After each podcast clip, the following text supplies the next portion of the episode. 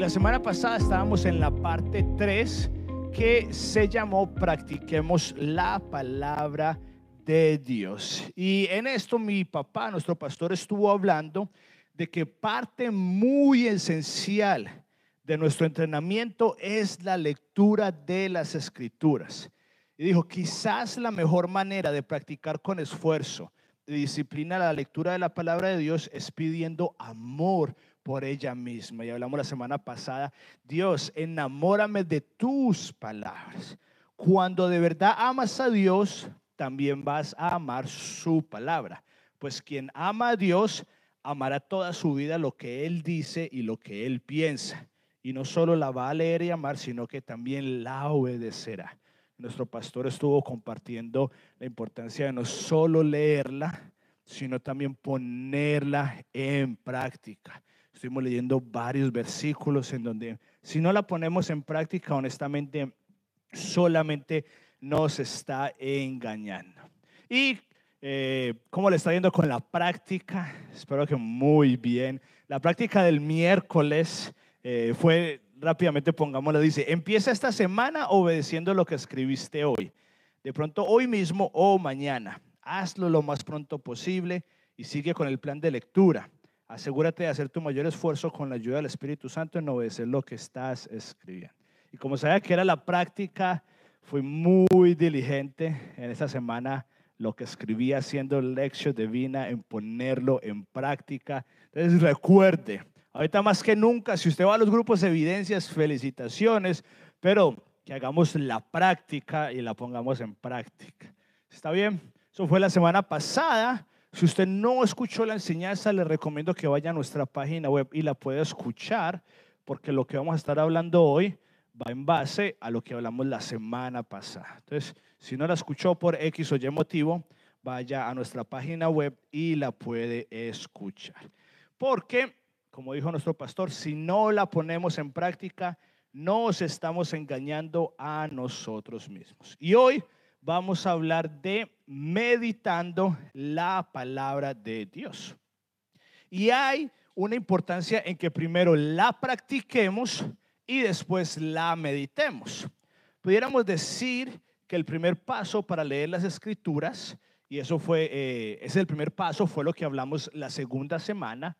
El segundo paso es poderla poner en práctica fue lo que hablamos hace ocho días y hoy vamos a hablar de ese próximo paso que es meditarla. Y entonces van en consecuencia para que eh, las puedan escuchar.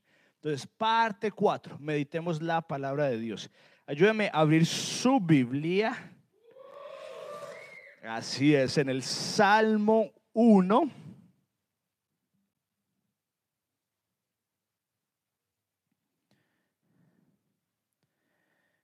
En la mitad, y como es el Salmo 1 de la mitad un poquito para la izquierda, si no trajo Biblia, no se preocupe, saque de pronto su celular, solo no se distraiga, pero lo animamos y lo retamos a que pueda traer su Biblia física.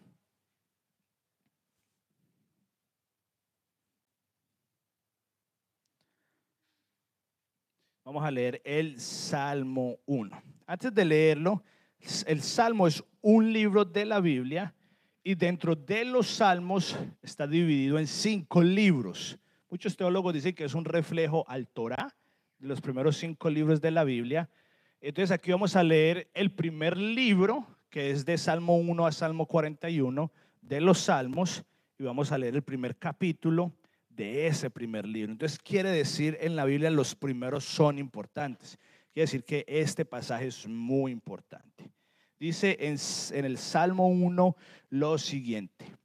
Qué alegría para los que no siguen el consejo de malos, ni andan con pecadores, ni se juntan con burlones, sino que se deleitan en la ley del Señor, meditando en ella día y noche. Son como árboles plantados a la orilla de un río que siempre dan fruto en su tiempo. Sus hojas nunca se marchitan y prosperan en todo lo que hacen. No sucede lo mismo con los malos. Son como paja inútil que esparce el viento. Serán condenados cuando llegue el juicio. Los pecadores no tendrán lugar entre los justos pues el Señor cuida del sendero de los justos, pero las sendas de los malos lleva a la destrucción. Señor, gracias por este día, gracias porque tenemos el privilegio de adorarte con puertas abiertas y no tener miedo de que nos van a llevar a prisión. Oro para que la palabra de hoy penetre hasta nuestros corazones y que la pongamos en práctica. No que solamente la escuchamos y ya, sino que seamos hacedores para que no nos engañemos. En el nombre de Jesús, amén y amén. La Biblia o las escrituras, como las llamaba Jesús, muy pocas veces o nunca habla de las personas que van a la iglesia o creen en Jesús. De lo que sí habla, y lo hemos dicho muchas veces, es de aprendices o estudiantes o discípulos. Como por ejemplo vemos en Juan 6, que Jesús decía, a partir de este momento muchos de sus discípulos se apartaron de él y lo abandonaron. Entonces Jesús mirando a los doce les preguntó, ¿ustedes también van a marcharse? Simón le contestó, Señor, ¿a quién iríamos? Tú tienes las palabras de vida eterna. Muchos, aquí dice, muchos de sus discípulos se apartaron, pero nunca menciona la palabra creyentes, dando a entender que el llamado de Jesús no es a creer en Él, sino que es el llamado a ser su aprendiz, a cambiar toda nuestra vida para estar con Él, convertirnos como Él y hacer lo que Él hacía. De la misma manera, las escrituras no tienen una categoría sobre leer la Biblia. La Biblia no nos invita a leerse a ella misma. La Biblia sobre sí misma nos invita a practicarla y a meditarla. No está mal leerla, no me malinterprete, es un buen primer paso. Pero ese no es el propósito por el que fue escrita la palabra de Dios. Mira lo que dice en Josué 1. Sé fuerte y valiente porque tú serás quien guía a este pueblo para que tome toda la toda, tome posesión de toda la tierra que juré a tus antepasados que les daría. Sé fuerte y muy valiente. Ten cuidado de obedecer todas las instrucciones que Moisés te dio. No te desvíes de ellas ni a derecha ni a la izquierda entonces te irá bien con todo lo que hagas. Estudia constantemente este libro de instrucción. Medita en el día y noche para asegurarte de obedecer lo que está allí escrito. Solamente entonces prosperarás y te irá bien en todo lo que hagas. O en Santiago 1, que dice, no solo escuchen la palabra de Dios, tienen que ponerla en práctica. De lo contrario, solamente se están engañando a sí mismos pues si escuchas la palabra de Dios pero no la obedeces, sería como ver tu cara en un espejo. Te ves a ti mismo, luego te alejas y te olvidas cómo eres. Pero si miras atentamente en la ley perfecta que te hace libre y la pones en qué? Práctica y no olvidas lo que escuchaste, entonces Dios te bendecirá por tu obediencia. Primero, de forma práctica, porque era una cultura oral, entonces la decían pero también porque la Biblia a sí misma lo que desea es que la practiquemos y la meditemos, no solamente leerla. Eso quiere decir que es muy, muy, muy importante. Para la Biblia, según lo que vimos en el Salmo 1, el lector, ideal de ella misma es el que la medita. Para la Biblia, el lector ideal de ella misma es el que la medita. Es como ir al gimnasio. Si usted se suscribe para ir al gimnasio y va al gimnasio y se cambia de ropa y entra por la puerta del gimnasio, escanea su código para poder entrar y usted se queda ahí por 10 minutos sin hacer nada y después se devuelve para su casa, es un comienzo. Es, es, no le voy a decir si lo he hecho o no, solamente le voy a decir que es un, un, es un comienzo. Y es un gran comienzo. Pero el gimnasio no fue creado para eso.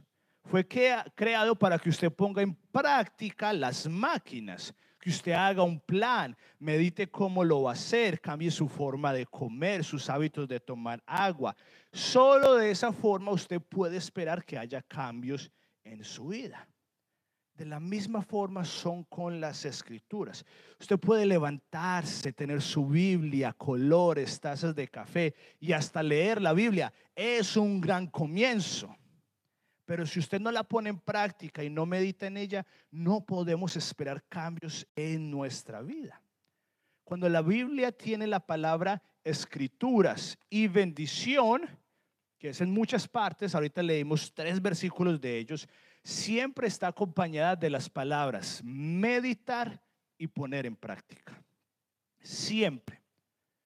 Porque nadie puede esperar a ser más saludable, más musculoso, si no poner en práctica las máquinas. Como yo, algunas personas me han dicho en las últimas semanas, wow, David, este 2024 te has estado muy bien. Te veo más saludable, más musculoso, como 50 libras menos. Yo les digo gracias, llevo dos semanas yendo al gimnasio. Es un chiste. El de las libras, porque sí estoy yendo al gimnasio. Al igual que estoy tomando más agua y comiendo mejor y durmiendo mejor. Y la verdad intento no enfocarme en los resultados porque sé que vendrán. Yo me enfoco en mi parte, ejercitar mis músculos por medio de la práctica de las máquinas. Y es lo mismo con la palabra de Dios. No podemos esperar cambios y bendiciones en nuestra vida si no las ponemos en prácticas y no meditamos la palabra de Dios. Pero aún así, ni siquiera deberíamos de leer la Biblia para eso. Es parte de las bendiciones, la Biblia no las oculta, pero no debería ser el principal motivo. El principal motivo es para poder conocer a Dios Padre, Dios Hijo y Dios Espíritu Santo. Así que desde el inicio debemos de dejar claro que el lector ideal de las escrituras es el que la pone en práctica y medita en ella. Tenemos que dejar claro eso. Ahora, la pregunta que de pronto usted se está haciendo, que es la que yo me he hecho muchas veces, ¿qué es meditar? Porque desafortunadamente, o por lo menos yo, de forma personal, cuando escuchaba la palabra meditar, siempre pensaba en yoga, la nueva era o budismo. Pero antes de que ellos hicieran todas estas prácticas, la Biblia y Jesús ya las estaban practicando mucho antes. Pero ¿cuál es la diferencia? Que la meditación bíblica no es vaciar nuestros pensamientos, sino que es llenar nuestros pensamientos de la palabra de Dios antes de que hoy tuviéramos eh, una industria de no sé cuántos millones de dólares con las aplicaciones de meditación, mucho antes de todo esto Jesús ya lo estaba practicando. Pero la gran diferencia es que en vez de vaciar nuestras mentes, la meditación de la Biblia es llenar, vaciar nuestras mentes de lo que no es de Dios para llenarlas de lo que sí es de Dios. ¿Y qué es meditar?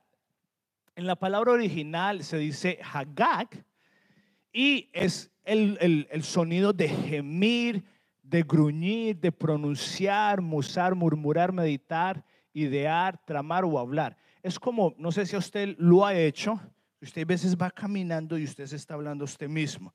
De pronto usted dice, ah, tengo que ir a hacer esto, tengo que comprar la leche, tengo que hacer esto. Eso es meditar según la Biblia, es la foto que nos muestra. O cuando el sonido de un león, que no sé si es gruñir, gemir, es como que hace un sonido. Cuando en el Salmo 1 leemos meditar, meditar en ella noche y día, esta es la palabra que utiliza y eso es lo que significa hablarse a sí mismo, no porque está loco, sino porque se está repitiendo las palabras. Entonces, para recapitular lo que llevamos hasta ahora, la Biblia no tiene un concepto para el que solo la lee. La Biblia espera que sea practicada y meditada. Y número dos, el meditar las escrituras no es vaciar nuestra mente, sino llenar nuestra mente de las mismas palabras de Dios. Y al repetir esas palabras una y otra vez, como si nos estuviéramos hablando a nosotros mismos.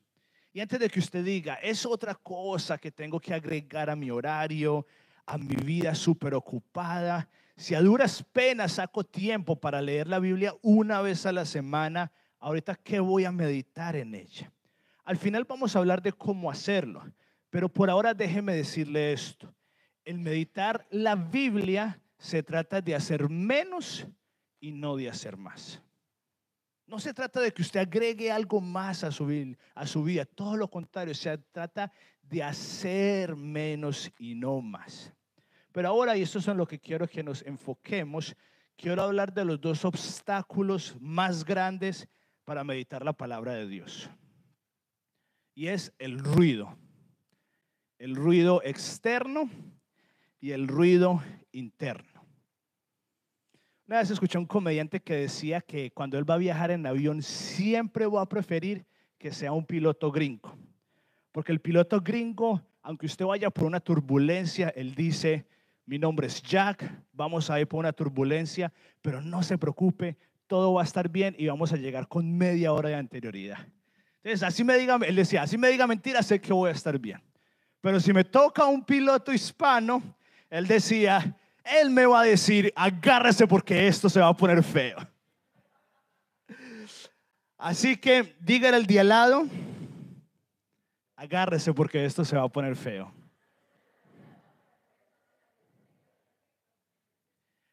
El ruido externo. Phil Zimbardo hizo un estudio sobre la desaparición de los hombres en el este y descubrió en este estudio que el hombre promedio pasa 10 mil horas, sí, 10 mil horas jugando videojuegos para cuando llega a la edad de 21 años. 10 mil horas.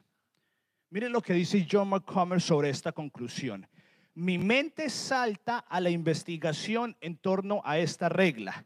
En 10 mil horas podrías dominar cualquier oficio o convertirte en un experto en cualquier campo desde la geología sumeria hasta el waterpolo olímpico.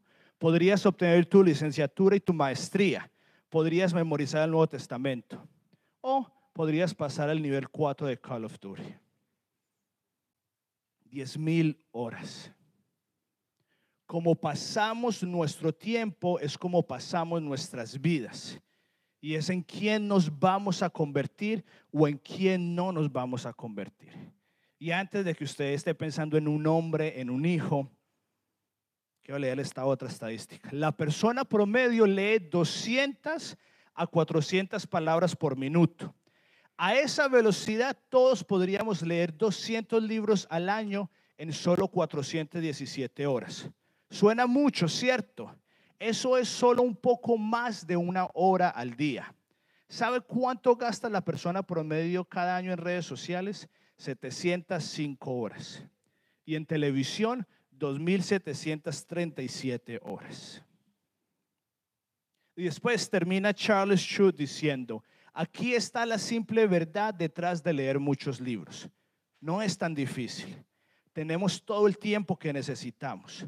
La parte miedosa, la parte que todos ignoramos, es que somos demasiados adictos, demasiados débiles y demasiados distraídos para hacer todo lo que sabemos que es importante. Así que no son solamente los hombres y no son solamente los adolescentes. Lo son, pero también lo es usted y también lo soy yo. Y la Biblia nos promete que vamos a ser como árboles plantados a la orilla de un río que siempre dan fruto en su tiempo nos dice que nuestras hojas no se van a marchitar y vamos a prosperar en todo lo que hacemos. Y preferimos estar en redes sociales. Una estadística más. Las máquinas tragamonedas de los casinos generan más dinero en Estados Unidos que el béisbol, las películas y los partes temáticos juntos.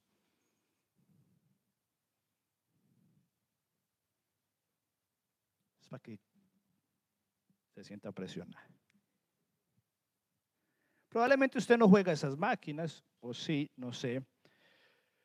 Pero mire lo que dice Business Insider. Tristan Harris es ex especialista de ética del diseño y filósofo de productos de Google. Dice que los teléfonos inteligentes se están volviendo como máquinas tragamonedas adictivas, solo que están en miles de millones de bolsillos en lugar de en los casinos. Cuando sacamos nuestro teléfono del bolsillo, estamos jugando en una máquina tragamonedas para ver qué notificaciones recibimos. Cuando sacamos para utilizar nuestro correo electrónico, estamos jugando en una máquina tragamonedas para ver qué correo electrónico nuevo recibimos. Cuando deslizamos el dedo hacia abajo para deslizarnos por el feed de Instagram, estamos jugando a una máquina tragamonedas para ver qué foto viene a continuación. Cuando deslizamos las caras hacia la izquierda o hacia la derecha en aplicaciones de citas como Tinder, estamos jugando en una máquina tragamonedas para ver si tenemos una coincidencia. Cuando tocamos el número de notificaciones rojas, estamos jugando a una máquina tragamonedas con lo que hay debajo. Lo que es peor, la gente que se involucra de manera problemática con las máquinas tragamonedas, tres o veces cuatro más rápido en comparación con otros tipos de juegos de azar, escribió Harris citando a la profesora de la Universidad de Nueva York y autora de Addiction by Design. El punto es de que nadie que se vuelve adicto a las tragamonedas va a creer que lo va a hacer, porque esa es lo que pasa con las tragamonedas, son momentos pequeños. De pronto la persona dirá, yo no voy a jugar blackjack o no voy a invertir mucho dinero, pero sí voy a invertir estos 25 centavos. Y termina siendo más adictivo que lo otro. Y es lo mismo que está pasando con nuestra atención en redes sociales. Y esta semana, hoy que está eh, acabando de terminar, los CEOs de Meta, que es el que es dueño de Facebook, Instagram y WhatsApp, de X, que solía ser Twitter, Snapchat y TikTok, estaban en el Congreso declarando por todo lo que ha pasado los últimos años en los más pequeños de nuestra sociedad. Estaban declarando en contra, de, el Congreso los estaba cuestionando a cada uno de ellos. Y muchos filósofos de la tecnología dicen que en unos años vamos a mirar hacia esta época y vamos a decir que estábamos locos por darle un celular a nuestros hijos. Muchos tienen la teoría que con las redes sociales va a pasar lo mismo que pasó con el alcohol o algo similar, en donde se va a colocar una ley donde va a tener el límite mínimo de edad antes que puedan tener redes sociales. Y esta es la decisión personal que Keren y yo tomamos. De pronto es porque todavía estamos muy niña, nuestra hija, no sé, pero decidimos que no va a tener celular hasta que esté a high school. Y probablemente no va a tener un celular inteligente hasta los 16 o 17 años y no va a poder sacar redes sociales hasta los 18 y después de que se lea algunos libros que le voy a dar. Porque si un niño judío se puede memorizar todo el Antiguo Testamento para la edad de 13 años, ¿por qué mi hija no? Y no lo digo de una forma mala, comparándola. Muchas veces nos enfocamos en que no tenemos tiempo, en que estamos muy ocupados, pero la realidad es que a veces las cosas pequeñas es lo que está robando nuestra atención. Para nuestros niños de tres años, cinco años y para usted y para mí, que tenemos de adolescentes y jóvenes adultos hasta adultos y ancianos. Esto es para todo. Porque esta es la realidad. A lo que le prestamos atención es en lo que nos convertimos. Esto es para los niños, adolescentes, jóvenes adultos y padres. Porque esto empieza con los padres. Empieza con los pastores de esta casa, empieza con los facilitadores y empieza con usted. Porque no solo es redes sociales, lo es Amazon y no voy a empezar porque después no me vuelven a invitar a predicar. Pero lo es el correo electrónico, lo es la música en sus oídos. El lunes pasado, después de la oración de, de las generaciones que tenemos acá, tuve que ir a hacerle un favor a mi papá de su empresa, porque tengo dos hermanos menores que no podían ir y pues si no pueden hacer favores no sé para qué son los hermanos menores, ¿cierto? Pero no estaban y me tocó ir a mí. Cuando mi papá escuché esto lo hice con mucho gusto. Y era medio lejos, y cuando digo medio lejos, por allá lejos. Entonces hice lo que siempre hago, algo sumamente espiritual, escuchar un podcast. Yo casi no escucho música, pero podcast todo el día. Así que me tocó llegar a un supermercado y yo sé cómo es eso porque yo trabajé en muchos supermercados yendo de uno a uno. Así que cuando llegué al supermercado hice lo que todo pastor súper espiritual hace. buscar sus audífonos para seguir escuchando el podcast.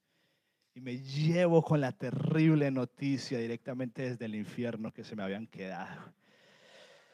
Yo dije, yo solo con mis pensamientos, wow, ¿en qué época estoy? Terrible, ¿cómo voy a desperdiciar mi tiempo sin aprender algo?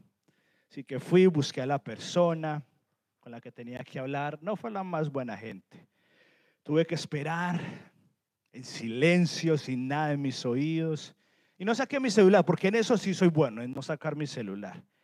Y en eso, mientras que esperaba a la persona que fuera a hacer quién sabe qué para salir, empiezo a recordar que yo bebía por esos lados. Empezaban a llegar memorias de cuando estaba en high school, que fue ya hace un par de décadas. Y después empiezo a decir, yo sé que trabajar en un supermercado no es tan fácil. Así que después de que el Señor salió, le pedí disculpas porque no lo habíamos llamado con tanta anticipación. Hablé un momento con él y eso que yo nunca hago, yo soy súper tímido para eso. Después yo dije, ¿de dónde es ese acento? ¿De dónde? Porque no era supermercado, pero era lo suficiente para saber que era de un país en específico. dije, ¿de dónde? ¿De dónde ese acento? Y no podía hasta que es argentino. Y me recordó a uno de mis amigos en high school, que es argentino que íbamos caminando juntos cuando no podíamos manejar a un gimnasio que solamente está a un par de cuadras de donde yo estaba. Hernán se llama. Así que le escribí para saludarlo y cuando lo hice con él me llevó a escribirle a otro amigo que se llama Enzo y después a otro. Siempre éramos los cuatro juntos. Y llevaba por lo menos un año o más sin hablar con ellos. Así que les pregunté cómo estaban, ellos me preguntaron cómo estaban y los tres por aparte me hicieron la misma pregunta. ¿Cuándo vamos a ir a tomarnos, eh, cuándo vamos a ir por unas alitas? Uno de ellos me dijo, vamos a tomarnos unas cervezas y comer alitas. Yo le dije, la cerveza no porque es como la venganza, mata el alma y la envenena. Pero las alitas sí me las como. ellos saben que yo soy pastor, pero para ellos yo soy David, soy su amigo. Y lo que fue un momento terrible, como fue el no tener mis audífonos, terminó en una salida programada para este martes a comer alitas sin cerveza, que solamente me falta decirle a Keren porque se me olvidó.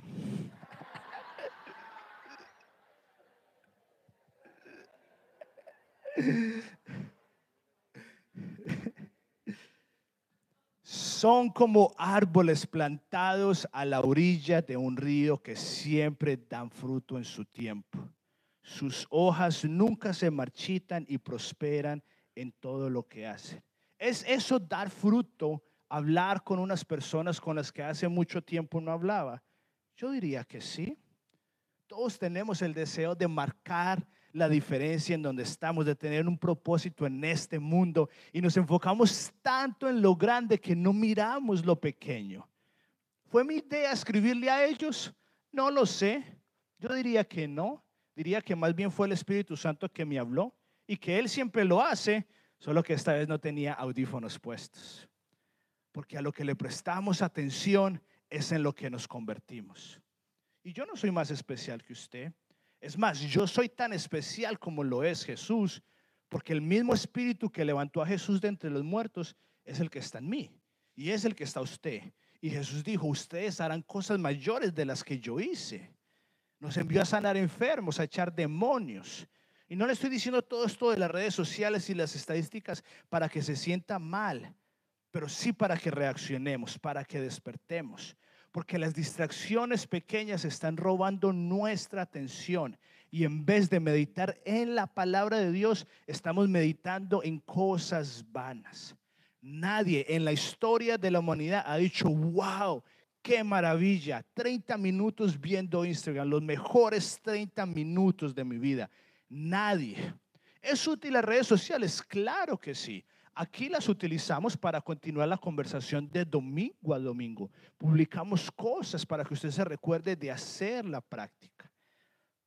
Pero si un día no nos toca utilizarlo porque nadie lo ve, no creo que haya ningún problema. Pero si aún no nos sigue, búsquenos y nos sigue al final de la reunión. Si se trata de las redes sociales y el celular, pero va mucho más allá de eso. Va ¿Cuál es el ruido externo que no te permite meditar en la palabra de Dios? Muchas noticias, mucha música, aunque sea buena, muchas actividades sociales, mucha televisión, mucho estudio. Solo usted sabe cuál es esa distracción y ruido externo que no está dejando que mediten la palabra de Dios. Para terminar este punto, mire lo que dice Pablo como si él viviera en el siglo XXI. Así que tengan cuidado de cómo viven. No vivan como necios, sino como sabios. Saquen el mayor provecho de cada oportunidad en estos días malos. No actúen sin pensar, más bien procuren entender lo que el Señor quiere que hagan. No se emborrachen con vino porque eso les arruinará la vida. En cambio, sean llenos del Espíritu Santo, cantando samnos e himnos y canciones espirituales entre ustedes y haciendo música al Señor en el corazón. Y den gracias por todo a Dios el Padre en el nombre de nuestro Señor Jesucristo. Vivan intencionales porque los días son malos y poco a poco el ruido externo se está comiendo nuestra atención y con eso se está comiendo su propósito, su familia y lo que el Espíritu Santo le quiere hablar en el día a día. Ese es el ruido externo. Ahora el ruido interno. El ruido externo es más obvio de ver y en parte, como es más obvio, es más sencillo de cambiar. No es fácil pero sí es sencillo. El ruido interno no. Porque el ruido interno que no nos permite meditar en la palabra de Dios es, en las palabras de nuestro pastor, lo que consume nuestro tiempo y espacio. Queriendo decir, en lo que más pensamos. En lo que cuando usted y yo no estamos haciendo nada, hacia allá se van nuestros pensamientos. El trabajo, o la falta del trabajo, en su familia o la falta de familia, en su casa o la falta de casa. ¿Le ha pasado a usted que una vez usted va manejando y va hacia un lugar que usted ya conoce? Entonces no necesita el GPS y usted empieza a pensar en algo. Usted no lo fuerza, solo empieza a pensar en algo.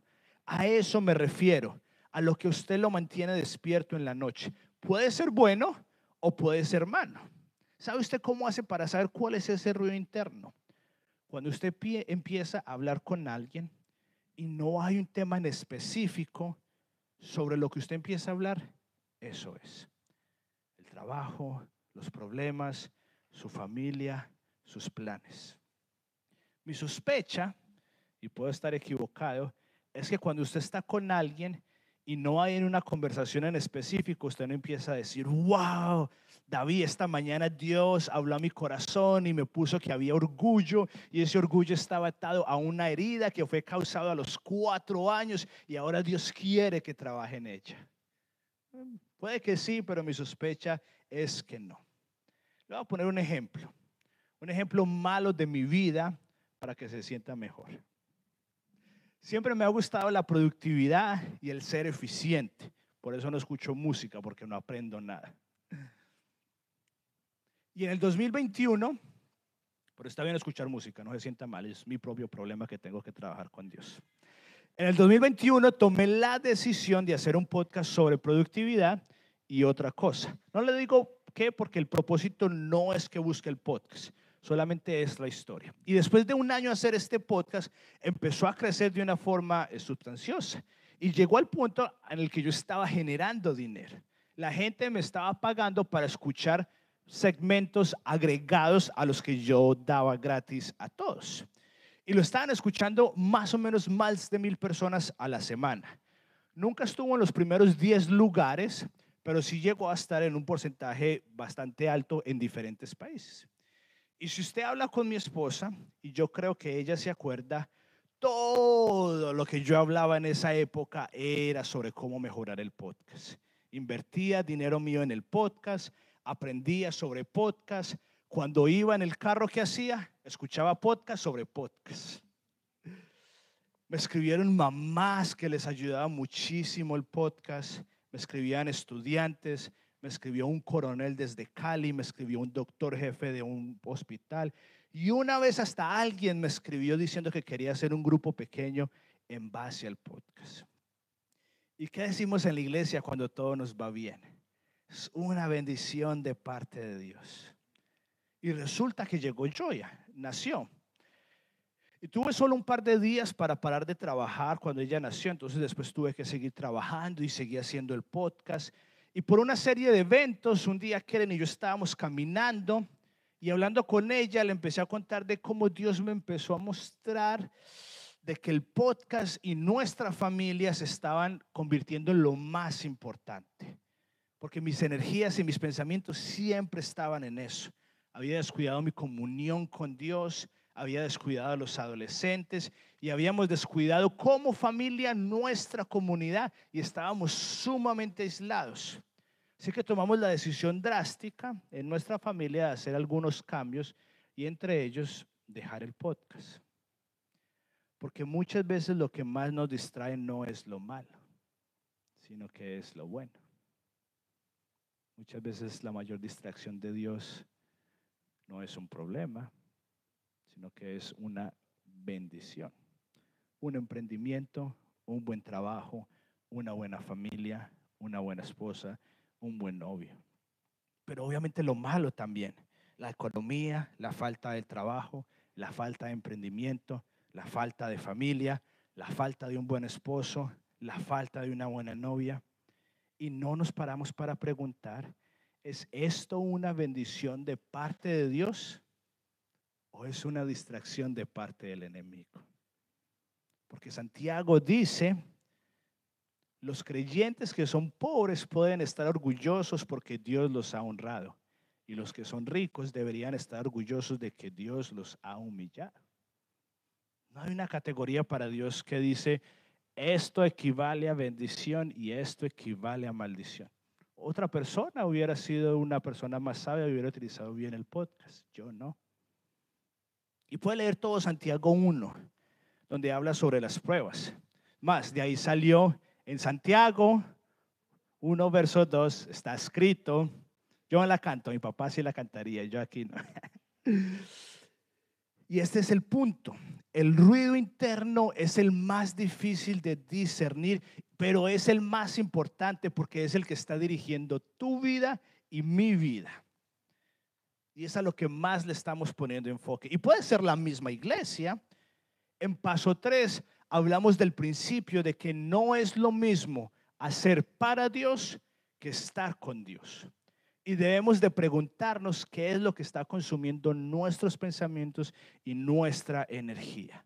No estoy diciendo que no trabajemos. El problema no fue el podcast. El problema fue el lugar que yo dejé que tomara en mi vida.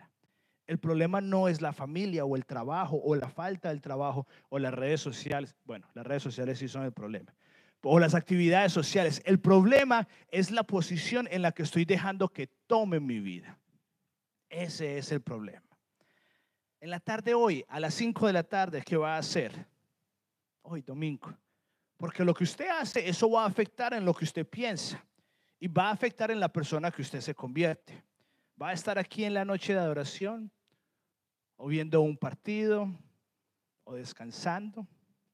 Porque sabe que está en juego su familia, su llamado, su propósito, su ansiedad, su salud mental y sobre todo su relación con Dios. El convertirse en un aprendiz de Jesús. Voy a terminar con una frase de C.S. Lewis y un video y después de cómo podemos poner en práctica todo esto. C.S. Lewis fue el que escribió las crónicas de Narnia y él también escribió otro libro que es una sátira que se llama Cartas del Diablo a su sobrino. Y él en este libro escribe desde la perspectiva del diablo, escribiéndole a su sobrino. Entonces aquí el enemigo es Dios, para que cuando lo leamos entienda el concepto. Y C.S. Lewis, creo que fue la primera o segunda carta, dice lo siguiente, el demonio, el diablo hablando. Una vez tuve como paciente a un ateo convencido que solía leer en el Museo Británico. Un día mientras estaba sentado leyendo, vi una serie de pensamientos en su mente que querían ir por el camino equivocado. El enemigo, este es Dios, por supuesto, estaba a su lado en un instante. Antes de saber en dónde estaba, abajo de 20 años comenzaba a tambalearse. Si hubiera perdido la cabeza, hubiera comenzado a intentar una defensa mediante argumentos, me habría deshecho. Pero no fui tan tonto. Inmediatamente toqué la parte del hombre que mejor controlaba y sugerí que ya era hora de almorzar. El enemigo presumiblemente hizo la contrasugerencia porque sabes, como que uno nunca puede escuchar lo que él les dice. Le hizo la contrasugerencia de que esto era más importante que el almuerzo. Al menos creo que era demasiado, perdón, al menos creo que esa debería haber sido su frase, porque cuando dije, claro que sí, de hecho es demasiado importante para abordarlo al final de la mañana, el paciente se animó considerablemente. Y cuando agregué, mucho mejor volver después del almuerzo y empezar con la mente fresca, ya estaba a mitad de camino de la puerta. Y una vez en la calle, la batalla estaba ganada. ¿Qué tan importante es a lo que le prestamos atención? Y en esta carta que el diablo le está escribiendo a su sobrino se resumen los dos ruidos. El ruido interno de algo importante de un pensamiento sobre Dios, de lo que Dios pone y puede utilizar en esos momentos pequeños o en esos momentos grandes, combinado de un ruido exterior como es el de ir a comer. Y es tan importante a lo que le ponemos atención a nuestros pensamientos, que incluso el diablo se intimida por eso. Si se da cuenta, era un ateo y dice que solamente le llegó un pensamiento y se asustó. Y además, él dijo, no lo voy a convertir con argumento, sino con algo que le tengo controlado como es el hambre. Ahí por eso la importancia de ayunar. Pero es algo tan sencillo, a la vez tan brillante lo que hace C.S. Lewis, que nos pone a meditar en las cosas pequeñas en las que estamos invirtiendo nuestro tiempo y que se están yendo día tras día, semana tras semana, y en lo más grande también. Es el uno y el otro. Son las dos. Así que, una vez más, porque a lo que le prestamos atención es en lo que nos estamos convirtiendo. ¿A qué le estás prestando atención tú? Ya, fácil para terminar, vamos a ver eh, en un par de segundos este video. Se lo mostré también a los jóvenes adultos y adolescentes, pero inicialmente era para hoy o es para hoy. Así que quiero que le ponga mucho cuidado. Está en inglés, pero está con subtítulos en español. Así que si alguien está escuchando el podcast, perdón, eh, pero está en inglés. Entonces, asegurémonos ahí de que tenga volumen y pongámoslo entonces en 3, 2, uno, póngale cuidado a este video. Con usted puede ser el tipo de música que consume o incluso puede ser música buena y aún así estar distraído. No podemos entrenar con esfuerzo, no podemos pelear y no vamos a avanzar si no le ponemos cuidado a lo que consumimos con nuestra mente y a lo que estamos gastando nuestro tiempo día a día. Volvamos a leer el Salmo 1. Qué alegría para los que no siguen el consejo de malos ni andan con pecadores, sino ni se juntan con burlones, sino que se deleitan en la ley del Señor, meditando en ella día y noche. Son como árboles plantados a la orilla de un río que siempre dan fruto en su tiempo. Sus hojas nunca se marchitan y prosperan en todo lo que hacen. Mire la foto que el salmista nos pone. Son como árboles plantadas a la orilla de un río. Siempre dan fruto en su espíritu, siempre y en todo lo que prosperan, todo lo que hacen ellos prosperan. Se dio cuenta lo que ella dice después de tomar esa decisión. Ella dijo, por tomar esa decisión, ahorita ya era más sensible al Espíritu Santo y pude ver cosas que antes no veía. Ella mismo lo dijo, no todos los juegos de video, los videojuegos necesariamente son malos, pero había algo en este en específico. Y fue que el Espíritu Santo se lo puso. Y ya sea que porque de pronto hubiera estado muy ocupado y no se hubiera dado cuenta, o por lo que estaba consumiendo. Hay poder en lo que meditamos. Y mire la comparación que hacen. Sus hojas nunca se marchitan y prosperan en todo lo que hacen. El que medita en la palabra de Dios. Pero el que no medita en la palabra de Dios dice que son como paja inútil que la esparce el viento son esparcidos por otras teologías, por otras ideas. Empieza un proyecto, después cambia otro y después empieza otro. Son de doble ánimo. Parece que nunca nada le sale bien. Yo creo que hay mucho en juego. Su vida, lo que usted le está enseñando a su hijo y lo que usted está dejando un legado, sea que tenga hijos o no. Para ir cerrando, la Biblia no nos invita a leerla nos invita a practicarla y meditarla. El meditarla es cuando pensamos en ella durante el día y nos la hablamos a nosotros mismos. Pero tenemos dos problemas. El ruido exterior que nos está distrayendo y el ruido interior que está quitando el lugar de Dios en nuestras vidas. Entonces, ¿cómo podemos hacerlo? ¿Cómo podemos ponerlo en práctica? De eso se trata el miércoles. Pero una vez más, miércoles los grupos evidencias. No se trata de hacer más, sino de hacer menos. ¿Por qué? Una pregunta que siempre nos hacen, ¿por qué no tienen más reuniones aquí en la iglesia? Porque no necesitamos más información. No escuche otras prédicas ponga en práctica esta prédica. No se llene de devocionales, ni de podcast, ni de contenido, por más bueno que sea. La información solamente no transformó absolutamente a nadie. El ponerla en práctica, sí. Entonces, de forma sencilla, ¿cómo usted y yo podemos poner en práctica esto? Escoja un capítulo al día para leerlo. No lea el versículo del día de la Biblia, por favor. Ah, bueno, léalo, pero eso no es suficiente. Ser una conversación para otro día. Escoja un capítulo de la Biblia para leer. Le recomiendo que siga el plan de lectura que tenemos en Casa Evidencias. Usted lee ese capítulo de forma despacio. Después, cuando termina de leer ese capítulo, subraye lo que solo un versículo que le llamó la atención de todo ese capítulo.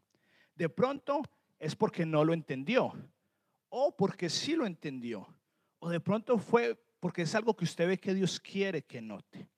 Después usted lo escribe ese versículo en el cuaderno y después escriba qué es lo que usted cree que Dios le está queriendo decir por medio de ese versículo.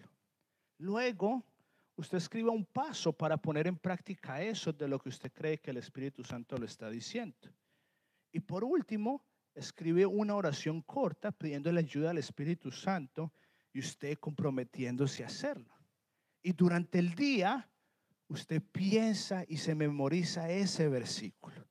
Y usted piensa en lo que usted escribió para poner en práctica y durante el día lo pone en práctica. Y luego, en el Salmo 1 dice, de mañana y de noche, entonces antes de acostarse, lo último que usted hace, lee un salmo que es sumamente corto. Y ahí está, está meditando de ella día y noche. Sencillo, sí. Fácil, no tanto, pero no es imposible. Y ojalá existiera una práctica que me ayudara a recordar estos pasos que yo acabo de mencionar. ¡Wow! Sí existe. Se llama lección divina, que son los pasos de quietud, leer, encuentro, aplicar y devoción. Lo puede hacer si usted tiene 100 años, 50, 20 con sus hijos adolescentes, preadolescentes, niños y hasta toddlers. Ojalá Casa Evidencias tuviera un recurso para hacer todo esto más sencillo. ¡Wow! Lo tiene. Se llama el plan de lectura que solo cuesta 15 dólares y es la suscripción para todo el año. No tiene que volver a pagar. Para planes fitness pago 25 dólares mensuales. Este es solamente un pago de una vez. Pero ¿cómo es posible que la iglesia me esté cobrando para leer la Biblia? Ojalá tuviera algo gratis. ¡Wow! Hoy al final en la mesa de información vamos a tener una hoja copia, una hoja gratis para que usted lo haga. solo que no es tan bonito ni completo. Wow, Casa Evidencias es espectacular. Puede dar sus diezmos en la parte de atrás y por la página web. Porque alguien se iría de acá, lo mismo digo yo. Entonces, esa es la primera parte. Ya después de usted sea creativo. Quiero terminar con esas palabras del apóstol Pablo. No se dan cuenta de que en una carrera todos corren, pero solo una persona se lleva el premio, así que corran para ganarla. Todos los atletas entrenan con disciplina, lo hacen para ganar un premio que se desvanecerá, pero nosotros, usted y yo, lo hacemos por un premio eterno. Por eso yo corro cada paso con propósito, no solo doy golpes al aire. Quiero que esta semana piense en eso. Por eso yo corro cada paso con propósito, no solo doy golpes al aire. Déjeme decirle rápidamente algunas ideas que yo hago para correr con propósito y no dar golpes al aire. Tengo un cuaderno pequeño y siempre lo pongo en el mismo bolsillo de mi celular. Y como la práctica de esta semana fue que era poner en realidad en práctica lo que leí, entonces empecé a anotar el versículo de ese, de ese día en la parte de atrás. Aquí lo empecé a anotar y lo repaso durante el día. Entonces, durante el día, cuando voy a intentar sacar mi celular, recuerdo que tengo esto y simplemente lo repaso. Lucas, no le voy a decir qué capítulo porque se va a dar cuenta que estoy atrasado, pero Lucas algo y aquí los tengo, uno, otro y otro. Y durante el día intento no utilizar mi celular y me quedo quieto, aburrido, sí, pero no pasa nada. El aburrimiento no mató a nadie. Y algunas veces creo que el Espíritu Santo me habla. Como el 12 de este mes, también escribo cosas que creo que Dios me habla. Y lo escribí acá. Dice 011224. Idea. Tener un día al mes para pedirle guía al Espíritu Santo sobre lo que viene en el mes tener una semana al cuarto para pedirle guía al Espíritu Santo sobre lo que viene en el cuarto. Y así, sumamente sencillo. Creo que es algo que Dios me dijo. Para mi familia, ¿qué hice? Pusimos el versículo de memoria en un cuadro en la mesa. Entonces, esta es una foto de mi mesa esta mañana que estábamos terminando de comer. Y si ven al fondo, hay un cuadro con el versículo de memoria de Toddlers. Acérquelo eh, la próxima. Entonces ahí está las enseñanzas, sé de memoria, las enseñanzas, no, las multitudes se asombraron con sus enseñanzas. Mateo 7, 28. Y también intentamos orar por un par de personas. Esta semana estuvimos orando por Daddy Yankee para que siga firme en los pasos de Dios. Y pusimos este versículo en nuestra casa y llevamos haciendo por un mes y esta semana, esta semana, mi esposa y mi suegra no me dejan mentir. Cuando me voy de la casa, lo que mi, mi hija me dice, no te olvides del versículo. Es lo que me dice, no te olvides del versículo. Y algo tan sencillo, lo repasamos cuando estamos comiendo. Porque fui, por el Espíritu Santo, me incomodó que, hey, tengo, todos los lunes leo un documento en donde dice, las personas más importantes que tengo que discipular es a mi esposa, a mi hija, sobre todo más que ser pastor. Y hubo un lunes que lo leí y yo dije, no lo estoy haciendo. Fue como hace dos semanas y yo dije, voy a correr con propósito. Y yo soy, mi esposa sabe, yo soy muy malo para tener conversaciones sobre Dios en la mesa, porque como que tiendo a compartimentalizarlo, pero yo dije, no importa, voy a ser creativo. Así que hice este documento este lunes pasado, todavía no lo hemos puesto en práctica, para ponerlo en la mesa y dice, practicar versículo de memoria, practicar el Shema. Vamos a hablar de cómo vamos con el plan de lectura de la Biblia, cómo vamos con la práctica de la semana del grupo y qué nos habló Dios de forma personal esta semana. Todavía no lo hemos hecho, espero que si no lo podamos hacer, eh, pero solamente creatividad. Y después, súper sencillo, fui a Amazon y compré este cuadro que es el Shema, Deuteronomio 4, eh, versículo 6 al 9. Todavía está abierto porque solamente está hasta el 7, entonces tengo que devolverlo para que me manden uno hasta el 9. Pero Esos son solamente ideas fáciles. Desde mi hija que está en toddlers, lo practicamos con ella y usted de diferentes maneras. Le voy a dar otra idea revolucionaria que de pronto ni se le había ocurrido. ¿Está listo? Tome notas en la prédica. Otra, vaya a los grupos evidencias. Otra, haga la práctica de los grupos evidencias. Otra, comparta lo que hizo durante la práctica durante la semana y de pronto otras personas pueden seguir su ejemplo. No dando consejos ni invitaciones, yo Solamente usted dice lo que pasó y la gente lo va a escuchar. Otra, venga a la noche de adoración o a los ayunos o venga la oración de las generaciones. No tiene hijos, no se preocupe, aquí le prestamos algunos. Ya sé, son ideas revolucionarias. Le voy a dar la última. Por tres semanas escuche música que solamente adore a Dios. Solamente un reto. Por 21 días. No ponga excusas. Por 21 días y viene y me cuenta cómo le va. Por último, esta semana, eh, esta mañana me vine en Uber con Joya, con mi hija. Y, y como le digo, para mí es una tentación siempre estar escuchando, aunque vaya con mi hija sin importar. Entonces pedimos el Uber y, eh, y nos montamos y estaba en silencio. Eh, la persona llegó, decía que hablaba español, italiano, pero yo soy una persona súper introvertida, solamente la saludé, la saludé en inglés, porque si la saludo en español de pronto me empieza a hablar. Entonces la saludé en inglés y estaba ahí callado, pero después yo ya me empezó a hacer preguntas, entonces ella se dio cuenta que hablaba español. Y, me empecé a sentir como incómodo, porque yo ya me, me hacía preguntas en donde la respuesta era que íbamos para la iglesia. Y me empecé a sentir caliente. Y dije, ay, no puede ser. Y creo, creo que el Espíritu Santo me está diciendo que la invite a la reunión. Y eso es de lo peor que me puede pasar. Yo soy una súper introvertida y yo como que dije, no. Y no le estoy diciendo mentiras. Íbamos volteando acá y, y yo empezó, estaba como balbuceando y le dije, ¿qué estás diciendo? Me dijo, no, estoy cantando. Y yo le dije, ah, bueno, hoy vamos a cantar eh, Fiesta en el Desierto porque a ella le gusta mucho. Ella me dijo, ah, vamos para la iglesia. Yo le dije, sí, vamos para la iglesia. No le estoy diciendo mentiras. Y llega yo y me dice, pero ella no sabe. Y yo no dije nada y me lo volvió a decir. Me dijo, pero ella no sabe. Y yo, yo ya estaba súper caliente, sudando.